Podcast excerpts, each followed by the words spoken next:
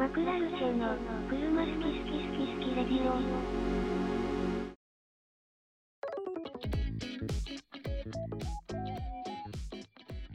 こんばんは、こんばんは。えー今夜も始まりました車好き好きラジオ、えー今夜の話題は車のタイヤについてです、えー今日はメンバー3人です。こちらの方々です。はい、えー、S3 スライン乗ってます。佐々木です。USA に乗ってる加藤です。ではやっていきますよろしくお願いします。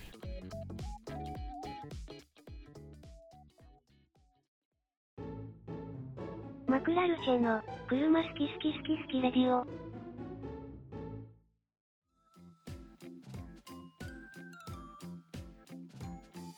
はいというわけで今回は車のタイヤについてなんですけども11月の25日にアップしたコメント返しの回でいただいたコメントでタイヤを変えると車の乗り味も結構変わるのでおすすめのタイヤやタイヤを交換した時のエピソードを聞きたいですっていうコメントをいただいたのではい。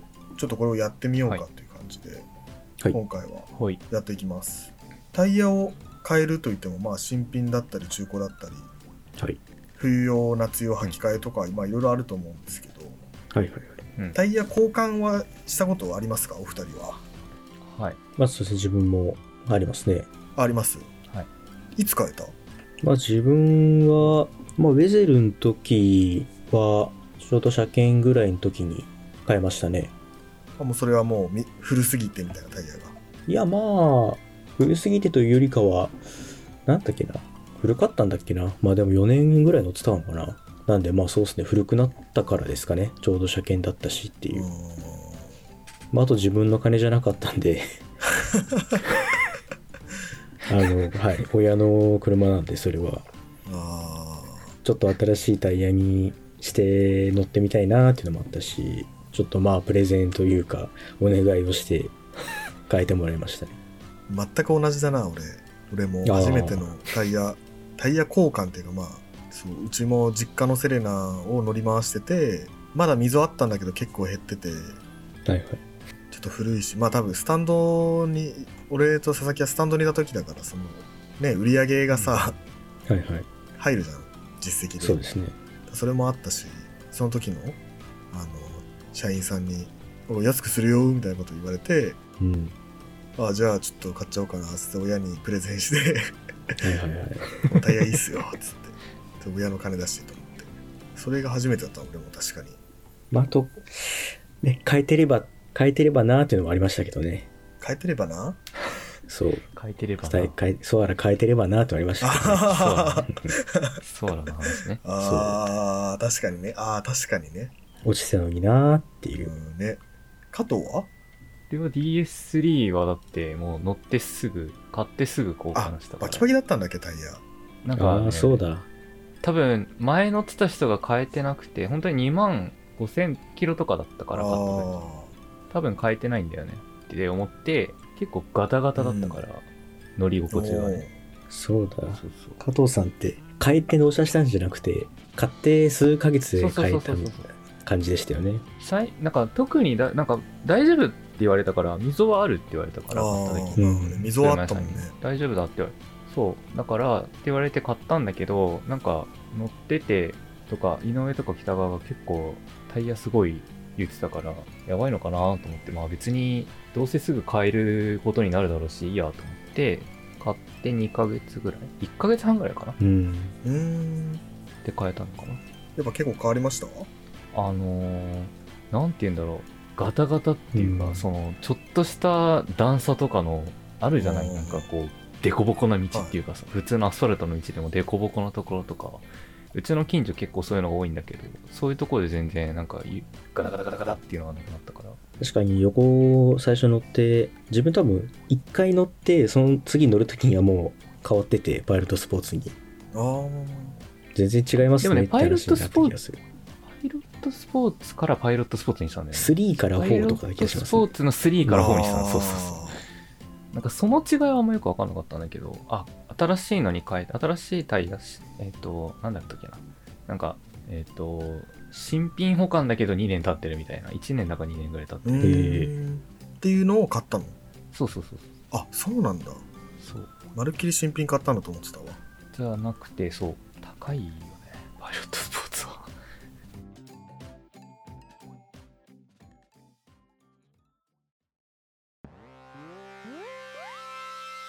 クラルシェは、車、好き。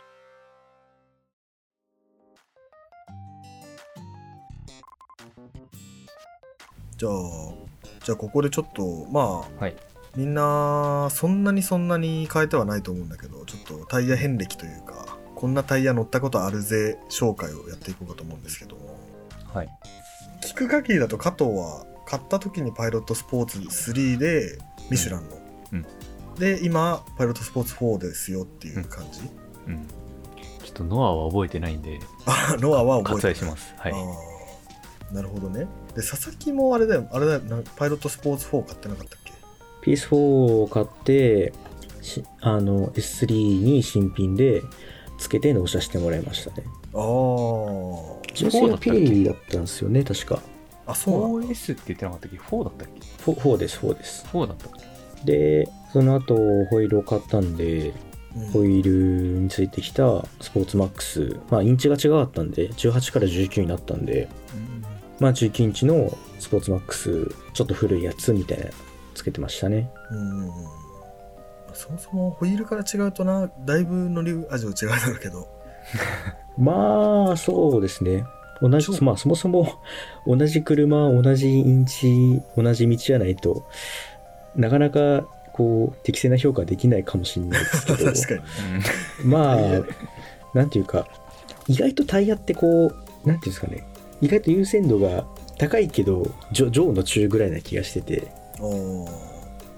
例えばパイロットスポーツの 4S つけたいから、この車買おうっていう判断はしないじゃないですか、まず。ああそうだね。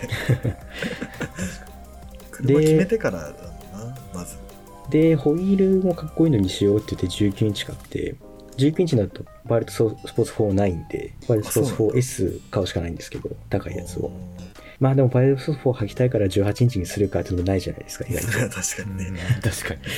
で考えると意外と重要だけど、その大事の中では意外と優先順位が低いんだなっていうのを今ちょっとふとうん今話してて思って、確かにそうなんですよね。だからまあ、スポーツマックス、割とスポーツはつけたかったからつけましたけど、19インチになった時、スポーツマックスにしたかったからしたかっていうとそういうわけじゃなくて、まあたまたまついてきたから、まあまだ使ってますっていうだスポけですね。ーツマックスってどこ？どこのタイヤ？あ、ダンロップです、ダンロップです。ああダンロップかあーで、まあベゼルが、もともとついてたのなんだっけな？あ、エコタイヤだった。エコピアとかなんかそこら辺ぐらいな気がしますね。あ確かついてたのから、ブルーアース、まあブリヂストンのブルーアース GT とかになって、まあ、まだ履いてる。まあ3年 ?4 年ぐらい経ったのかな？まだ履いてる感じですね。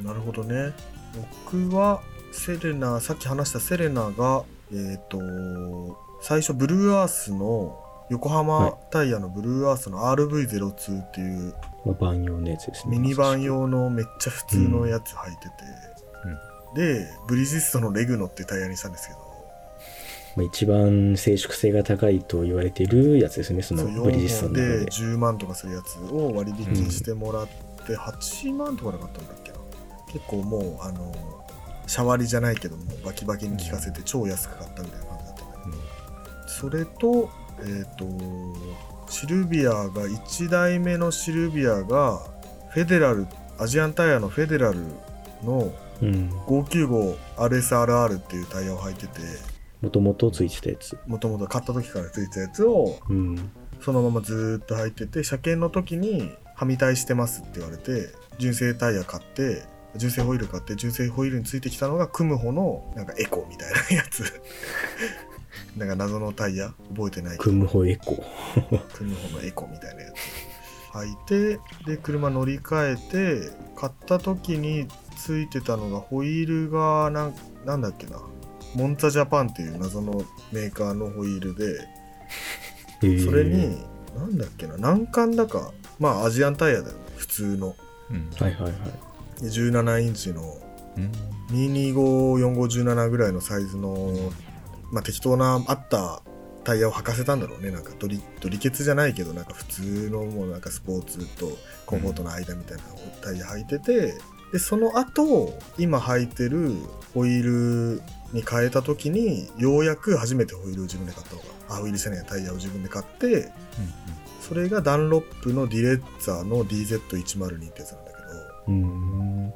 それあれはねまあ普通ですかねでまあタイヤに関しては結構車関係の仕事をしてるんでうんまあ結構様々なタイヤ中古から新品からうんうんいろいろとまあ乗ってますっていう感じですかねうん。エコエコタイヤコンフォートスポーツいろいろとまあ乗る機会は多いかな人よりはっていう感じですかね。でというわけでまあいろいろとタイヤの遍歴紹介したんですけど、まあ、中でもちょっとおすすめというかこのタイヤはこうだったなっていう、まあ、感想まあおすすめというか感想かな、うん。うん。い今履いてるパイロットスポーツとかパイロットスポーツ4とか、まあ、スポーツマックスとかディレッツァとかうん履いた履いてたタイヤの感想をちょっといろいろと聞いていこうかなというところで、うん。じゃあさっきと逆順で引き続き井上からなんですけど、はい。まあなんえー、と新品で履いたよっていうのは多分その実家の車のレグノと、うん。えっ、と今履いてる DZ102 うん。なんですけど、まあ、ダンロップの DZ102 はディレッツァのあれはまあ普通のタイヤですね一応なんかディレッツァなんでスポーツ寄りではあるんだけどうん。まあそんなに別になんかグリップするかと言われるとそのまあそんな熱い走りもしてないしかといってスポーツタイヤだからロードノイズとかうるさいんじゃないのって思うけどまあ別にそういうそんなこともないうんうん。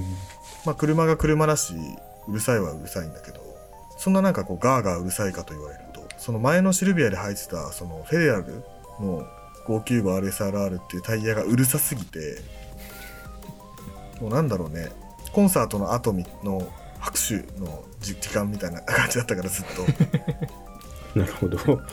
ゴーっつって、ええあれはすごかったね。だってあれ履いてて車検通した時にタイミングでクムホの謎のエコタイヤに変えてめっちゃ静かやんってなったから、うん。まあ、そもそもタイホイタイヤ自体17インチの扁平が40とかのタイヤだったから、うん。まあ、かなり乗り味も硬いし、うるさいっていう感じではあったんだけどそれを差し引いてもメヘデラルはすげえうるさかったなっていう感じですかね。でダンロップはまあなんか別に225の4517でサイズだけど、まあ、16インチとか17インチとか、まあ、いくつか種類はあるんでちょっとスポーツ寄りであそれこそ今回のこのタイヤの話題になってるコメントを残してくれたのがモチスキーさんという方なんですけど、なんかコメントを見る限りシビックの現行の FL1 に乗っているっぽいうん。のでそれこそシビックとかもいいんじゃねえかなって思うぐらいのタイヤだからね、あの安いんだよねディレッツァってすげえ。うん。そうディレッツァの、まあ、Z3 とかもう一個上のグレードになると結構4本で8万円とかももっといいやつだと10万円とかするんだけど、4本でね6万なんぼだったからそうなんだ。そう結構安くて。うん。でまあ組み替えとかも、まあ、そ俺の場合は知り合いの整備工場でやってもらったからすげえ安かったけどいまあ1本8000円とかだっけかな。エネオスとかだと。エネオスとかオうん。ートバックスとかだと、うん。組み替えだと1本あれ加藤が組み替えしてもらったんだっけオートバックスで。そう。あそうだよね。まあそれはじゃあ後で聞きますけど、そうそう。まあそんなにめっちゃ高いわけじゃないっていうか自分でできないんだったらそこでやるしかないんで。そうタイヤ自体は6万円だからかなりいいんじゃないかなと思ってますね。でセレナの方はレグノを履いたんですけどまあ感想で言うとまあめちゃくちゃいいタイヤではあるんですけど、うん。まあ、ちょっとセレナに履かせるタイヤではなかったなっていうのが 総評かな。まあ、それこそ自分も変える前変えた後何回か横に乗ったりしてましたけどなんですかね本当にロードノイズが消えただけだった感じでしたよね、うん。結構ね。なんか今までロードノイズがうるさくてすごい静かなタイヤにしたいっつってでレグノを買ったんだけどレグノを買ったらロードノイズがしなくなったんだけど風切り音がめっちゃするから結局デシベル的には一緒みたいな。車内のうるささはそんなに変わらないっていう。ガタガタガタこうだったのがもうゴそうそうそう。ーだけになったっていう。そんなでも分かるぐらいにロードノイズは減るんだね。低速はね変わるやっぱり。あ高速乗っちゃうとまあもう風切り音もすごいし、結局もう車が車なんで、ロードノイズはどうしても入ってくるけど、まあ、その車自体のその消音材とか静粛材っていうかそこにもちょっと左右されますよね結局その音関係で言えば、うん。今なんか細かい話するとダンロップにもビューロっていう中にスポンジが入ってるあそうそうそうそう。それは中にスポンジが入っててそのスポンジで、あの吸収してるんだよね音を、うん。ダンロップのルマンとかもそうだったような気がするけど。あそう。でレグノはそのスポンジがないのに静かっていうのがかっけえってなって 買ったんだよレグノ。ー99%の人が知らない事実。すげえじゃんレグノっつって。大体値段は同じぐらいなんだけど。あうん。そうそうそう。でまあまあレグノってねセンチュリーとかさなんか何セルシオとかそういうのが履くタイヤだからね。うん。まあちょっとセレナにはブルーアースぐらいでちょうどいいんじゃねえかなとは思うけど。まあまあまあそれは置いといて。まあ確かに車格にあったっていうのは大事かもしれないですね。うん。大事だよね、無駄に高いってなっちゃうもんな多分。これで10万かっていう気分になっちゃうと思うんだよね。分かってないと。それこそ別のところが気になる気になるようになっちゃうんじゃないのその。そうそうだから風切り音うるせえなってなるから。なっちゃうよね多分。そうもったいない、ねもったいないよね。どんだけいいタイヤつけようがさなんかドアバイザーとか大きくしたりなんかエアロとかつけようがさ、うんまあ、セレナはどうやどう頑張っても S クラスとか、まあ、S クラスよりあれか アルファードとかさうん。ベルファイヤーにはなれないわけだかうん。ら、ね、そこはなんかこういいバランスをとってそれこそまああまりにも安いアジアンとかはちょっと、まあ、また別になっちゃうけど新車についてるタイヤをずっと買うとかううんん。いわゆるエコピアとかうん。エコスとかそういうエコタイヤを買っちゃうっていうのもね全然いいよね、まあちょっとカテゴリーは違いますけど FD2 のタイプ R が出た時にうん。その吊るしで走らせてすげえハエハエってなったんですけどうん。タイヤが専用設計であまりにもグリップしてあまりにも相性が良すぎるって話があって。へえだからその FD2 のグリップのほんと半分ぐらいはタイヤの影響というかタイヤのおかげっていう話もあったりするぐらい、うん。話もあってまあさすがにそれをこうセレナに合わせて同じ理論かっていうとまあ違うと思うんですけどでもまあ装着タイヤを基本にまあ作ってるんですかねやっぱり。だからまあ間違いはないですよね。ううん。ん。特に会社は認証タイヤとか。ああるね。うん A マークアウディの A マークだったりかポルシェの N マークとか。うん。ビームは星マークだったっけ？なんかそういうのありますからね。あるね。なん。かベンツだかビームは星がついてうんるみたいなまあ、好き好んで買ってもいいですよねそういうの。うん、だから逆にそれこそ佐々木みたいに最初横浜のエコスとか横浜エコスだっけ？忘れたけど。あトそうネあクストベゼル。とかそうベゼル履いててで横浜タイヤのちょっと1個上のやつとか買うとなんか違いが分かってあほしいね、ーまあそうですね。うん、まあでも言っても違いが分かるか分かんないかなって本当に最初の1日2日ぐらいだと思ってるけどね俺は。まあ確かに。慣れちゃうからね、まあそうですね。まあ自分の話になっちゃいますけどそのベゼルもうん。変えたやっぱり次の日っていうか今か S3 とベゼルをこう割と頻繁にこう使い分けてるというか。うんもうベゼルには感動しますもんねやっぱり。S3 から。あそうボロボロのスポーツマックスから。ああうん。新しかった。まあもうちょまあ多少経ってますけどまあそれでもブラス GT に乗るとこんなに静かな車世の中にあるんかっていうぐらい。あやっぱ静かなんだベゼルあ静かですよ。へえ普通に。アウディとホンダなのに。19インチですからねまずね。19インチってのはね。片や全然もう19薄い。片や16ですからね。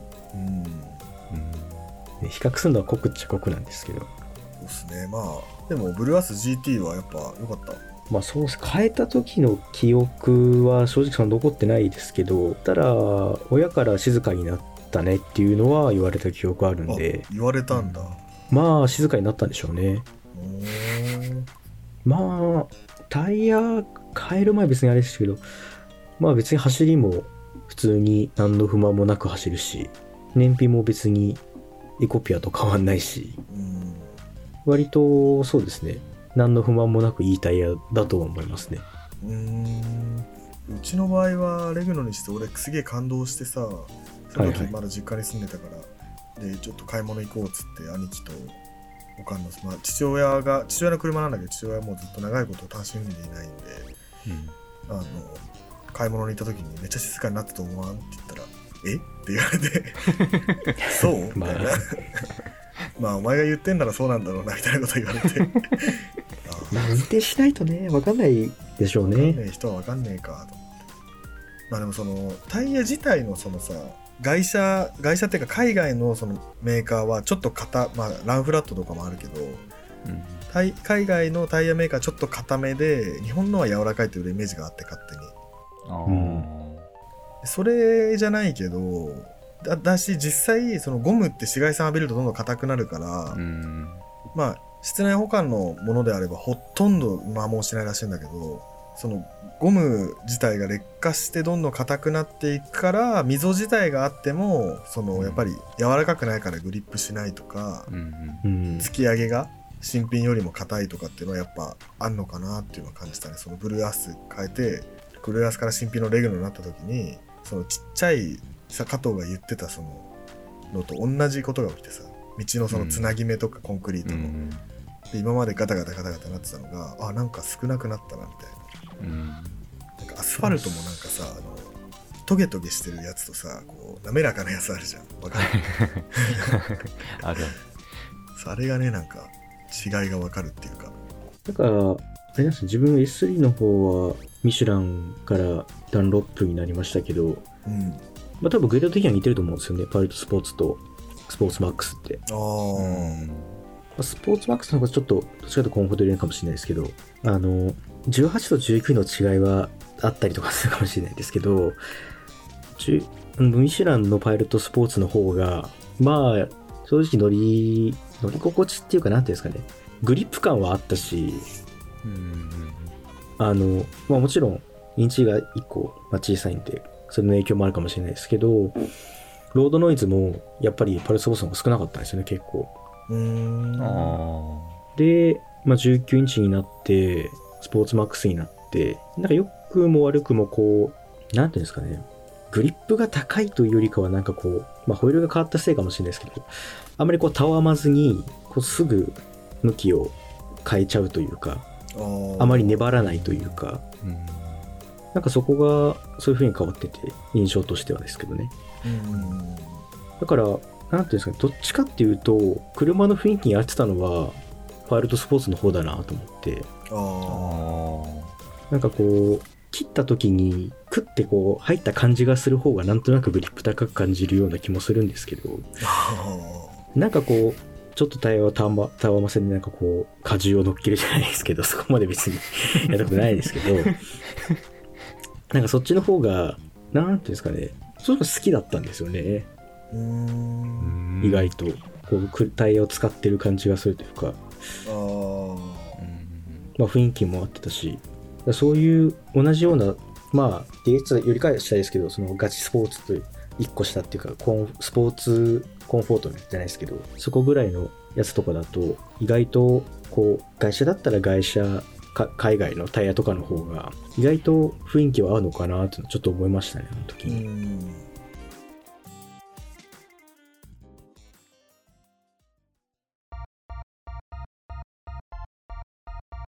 マクラルシェは、車、好き。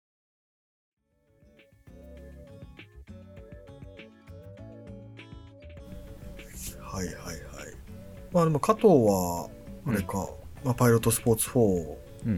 に変えて、うん。まあ、さっきまあちらっと感想言ってたけど。あそうそうそうそうだ。さっきそう言いかけたあのタイヤ交換の時。はいはい。なんかなんだっけなんとかってサイトを使ったんだっけなんだっけ？えっとタイヤフットね。タイヤフット、ネットでそう。あのー全然知らなかったからタイヤについて何も分かんなかったからうん。調べててえーっと、サイズ、でホイールを変えるつもりなかったから、そのサイズで合うものを探してて、えーっとね、なんだったかな。新品で買うんだったら、横浜のどれか、アドバンのどれかだったんだけど、なんか見積もり出してもらったら十何万って言われて、ああ10、なんだかな、13万だか4万って言われて、高っってなって、で、そのタイヤフットのサイトで、パイロットスポット探して、ちょうどいいのがあったから、タイヤ自体は4本で7万しないぐらい、6万5千円とかうーんだったかな。うんサイズがね、205の45の17。205-450なのうんうん。タイヤフットで買ってオートバックスでタイヤ交換できるってあ、そうそうそうそうそう。で、近所のオートバックス指定してやると、その送料込みで、そこに送ってくれんのね。で、もう当日車乗ってって、あ加藤さんですねみたいになってはい、そうそうそうそう。で、交換してくれて終わりみた。で交換の工賃だけ払って終了みたいなあ、コーチもね、入ってんの。そのあ、そうなんだ決済、決済の中に入ってる。めっちゃ便利じゃんネット決済の。そう。あれなんですよ、ね、すごい楽自分が実はインターンに行った三菱商事エネルギーっていう会社がやっててうんその言ってたね。作った人が いたんですよあああ話したことがあってうん。タイヤ買う時ってそのネットで買うと安くできるけど結局なんかいろいろスタンドに電話してうん。この金額で本当に適正なのかわからないままうん。はお金払ってやるっていうのは手間と不安が多かったけどまあそれを一気通貫でうーんまあできるようにまあガソリンスタンドとかとも交渉してって話はしてましたね、へえいやなんかあの私の場合はオートバックスでやってもらったけどあのーそうそうそれこそガソリンスタンドとかエネオスとかでも指定はできるんだけどなんかその技術的に輸入車お断りみたいなスタンドがあったりとかしてああそうちゃんそのね TS3 はできないだろうなみたいなところがあったりとかしたけど。まあでも10 205の4517だったら大体のとこできそうだけどね。そう。まあなんか下手になんか外車もいいよとか言って言ってて、なんか G クラスの20インチとか入ってきたら 無理っす。チェンジャーがそんなのできないっすっていうとこもあるからまあそもそも外車お断りしちゃってるっていう可能性もあるけどね、ケイニグセグのカーボンホイールとか来たら困りますよね。まあ、あとはあれだろうな。ラフラーが嫌だからっていうパターンもある。あでも本当になんか交換してあのータイヤ硬かったんだなっていうのはすごい思ったね。あ交ー換前それは割と分かったけどなんかもう納車して1ヶ月半とかだからそれどころじゃないみたいなマニュアル分からんみたいな時期だったから。そんなのも体感せぬままもうなんか皮むき終わったみたいな感じの状態だった。確かにな。だからまあさっきの話に近いかもしれないですけど自分も意外とミシュランのこのタイヤ柔らかいんだなと思いましたまあそれがうん。しなちゃんとこうグリップが失われることはないんですけどうん。ちゃんとたわんでグリップはしてくれるって感じではあるんですけどうん。あ意外とこんな感じなんだっていうのは自分も感じましたね。うーん。いやでもまあ今の時期履き替えとかもしてね冬タイヤと夏タイヤのうん違いで全然違えわーって思ってる人は多いんじゃないかと思うけど。うんうん。うん。やっぱ結構タイヤって高いじゃないですか。うん。こういうタイヤフットみたいなサービスがあると買いやすくていいねすごい良かった。楽だった。まあ、不安感がないですよね。後々どんぐらいかかるんだろうっていう。そう全部もう書いてあるからね。うん。でなんかパンク保証もついてて。へえ。そうな私は課金しちゃったからなんか2年ぐらいのかパンク保証ついてるから。それでもなんか1万円ぐらいプラスだったのかな。いくらだった？ちょっと忘れたけど。本当だ。えそれは24ヶ月プレミアム保証みたいなの書いてある。そうそうそうそうそうそう。それはあれですか？さすがに釘とか踏んだら普通に交換しないといけないけど製品に不良があったらってことですか？いやいやいやなんか多分普通にパンクしてはい。何どういう損傷ですかっていうのを送ればなんか交換してくれるみたいなことが書いてあったような気がする。ちょっとログだったらごめんなさい、すごすげえじゃん。に1本あたり税込み1100円から1650円でパンク本数にかかわらず4本すべて新品交換って書いてある。そうだよね。すごすごすぎるあでも保証金額が上限10万だからとんでもない高い車は無理なんだ。あ普通のまあのよっぽど変なサイズとかじゃなければいいんだね。なんかそれこそね、なんか7万のパイロットスポーツだったから、うん。全然交換はしてもらえるだろうし。えーすごい。ちょっとなんか企業案件みたいになってきたな。タイヤフットいいですねつって。ねそう。いやでもまあタイヤの買い方って結構いろいろあるじゃないですかそう。いや、なんか正直さ、お店行っても、その近所にね、それこそオートバックスとか、イエローハットとかあるんだけど、行っても分からんじゃ。うんんどれがいいとか。だからなんかこうやって、それこそだからもうパイロットスポーツ入ってたから、もういいやパイロットスポーツにしようってなったから、もうすぐすんなりネットで決められて、うん全部ね、お店の役までできちゃったから、宣伝になっちゃってるけど。いやーいいねこれでも自分はその会社で結構タイヤを買うっていうパターンが多いんだけど、うん。本当にタイヤを買う回数が多いんで毎回毎回新品を買ってると結構まあそのつながりもあるから安く買っ何安く売ってもらうっていうのは結構あるけど、ね、スタッドレスとか高いしさううんん。あんまり何本も何本も買ってるとお金なくなっちゃうんでそれで結構ヤフオクで型落ちの例えばあ今現行がアイスナビ7あブリえっ、とスタッドレスタイヤのうん。えー、とあればアイスナビはグッドイヤーとかだったかな？忘れちゃったけどのアイスナビっていうグレードがあってアイスナビの7が今現行なんだけどうん。6でアイスナビ7の新品の半額で新品未使用のやつとかがヤフオクとかにあったりするから、うん。そういうのを買って知り合いの工場持ってってやってもらうとかうん。あとはもうそれこそ冬タイヤだったらもうヤフオクとかで買っちゃってホイール付きのやつサイズ合うやつ。買っちゃってでそれこそまあ個人だと営業所止めになっちゃうからうん営業所まで取り行ってそのままスタンド持ってって履き替えしてもらうとかもなんかあり ありなのかなああ。思うよね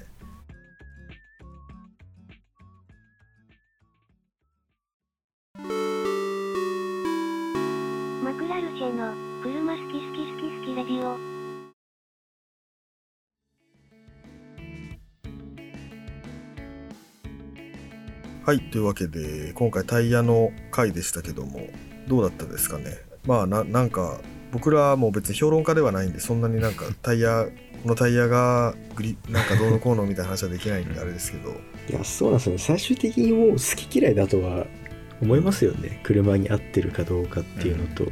自分は結構ミシュランが好きなんで、ミシュランを選びがちですけど。なかなかタイヤ基準で試乗ってできないですよね。うーんそうだね。同じ DS3 でそうなんですよミシュラン履いてからみたいな。そうそう、できないからね。難しいよね、買い物。うん。いやむずいよね。まあ結局雑誌とかで評論家が言ってる人、評論家の人が言ってることもまあ、正直自分の感覚と合うかもわかんないですからね。そうだね。うん。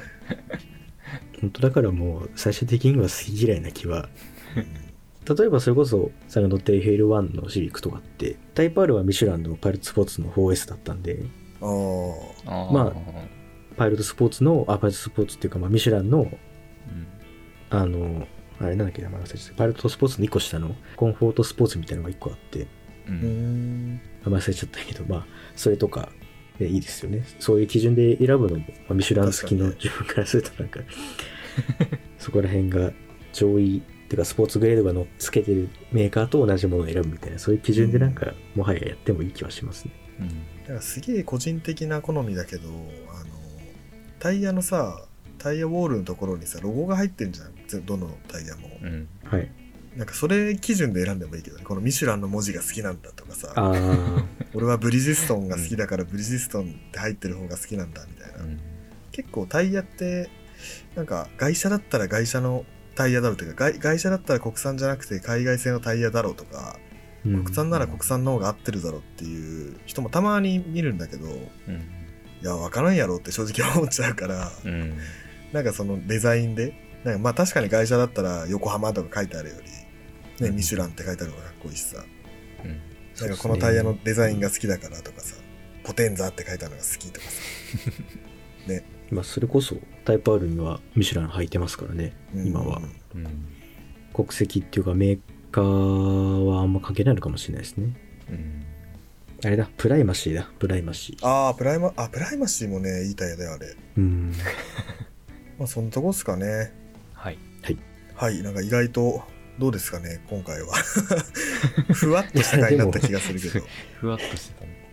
まあでも、はい、楽しかったですけどね、あの、難しかったですけどね、タイヤって、やっぱり。難しいよね、うん題材としてはかなり難しい感じ難しい、難しい。でもなんかなかなか、そう、逆にこうだって言えないから。そう俺らなんかはさもうね小僧じゃないですか正直いや、そうですよ。このリスナー、まあここのリスナーさんからしたらうん。だから20代ですからね。そう20代だからもう40代50代の人でずっと車好きで乗ってますって人は多分もう何十種類うん下手したら車も乗り換えて乗り換えて数えたらもう100近いですみたいな人もいるような気がするから、でね同じさパイロットスポーツでも1個前は3だけど年代が変わって今4になりましたとかさうん。あるからもうそういう何年代ごとでミシュランとかじゃなくてその銘柄ごとで数えたら多分相当な数乗ってる人結構いると思うから、うん。うん。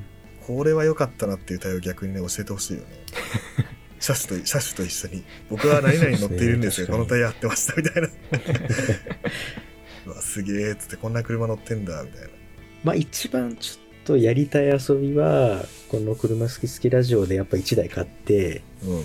まあね、5人ぐらいの財力があるんで、1年に1回タイヤをもう変えて、今年はミシュランの年、来年はピレリの年、翌年は横浜の年みたいな感じで、あどんどんあ買い替えてみて、5人の財力あるっつってももう本当にあれだけどねみんな車持ってるから0.2人前ぐらい出しだ 出し合ってようやく1人前ぐらいの 感じだけど。12回分割で、12分12回分割お願いしますっつって。誰か代表でカード切って。税金来たんでちょっと飯おごってもらっていいですかみたいな。店おごりでいいんだ。でもその分その分のチケットが配布されるみたいな。割り勘いいですかっつってなんか盛り上がっちゃいましたね、最後の最後で。いや意外とね。そうなんでまああれですね。あのいつも通りですけど Spotify からお聞きの方はたおすすめのタイヤと乗ってる車種を教えてくださいっていうコメントを残しとくんで。皆さんの愛車や、えー愛車に履いてるタイヤですね。あの書いていただけるとすごく嬉しいですね。はい。なんかリスナーさんだとけなんだろうな。セダン系が多いっぽいけどねコメント見てると。そうだね。うん、とか、えっとそういうそれ系が欲しい人が多いのかな、なんか俺みたいにシルビア乗ってますとかっていう人あんまりいないっぽいから結構コンフォートとかエコ。この間でもなんかハッチバックの車考えたよ。ああそうだね。だから意外となんか層がかぶってるからうん。似たような車乗っててこれいいよっていうコメントがあって他のリスナーさんが、おこれいいんだじゃあ買おうっていうパターンがあるような気がするんで。そのなんか情報交換の場にねしてもらえればコメント欄を。でポッドキャストの方はラジオ全体にあのコメントが残せます。ラジオというか、まあ、アカウント全体にコメントが残せます、Spotify の方は回に回ごとにコメントが残せるので、ぜひ、えー昔のラジオの方でも今回のラジオでも何か書き書き込みたいことがあれば書き込んでおいてください。で、概要欄の方にメールアドレス載ってますので、今回のメールの、あ今回の回の感想や、えー我々のラジオに対してのご意見やご要望などがありましたら送っていただけると嬉しいです。じゃあそんな感じで、はい今日の車好き好きラジオはここまでといたします。また次回お会いいたしましょう。バイバイ。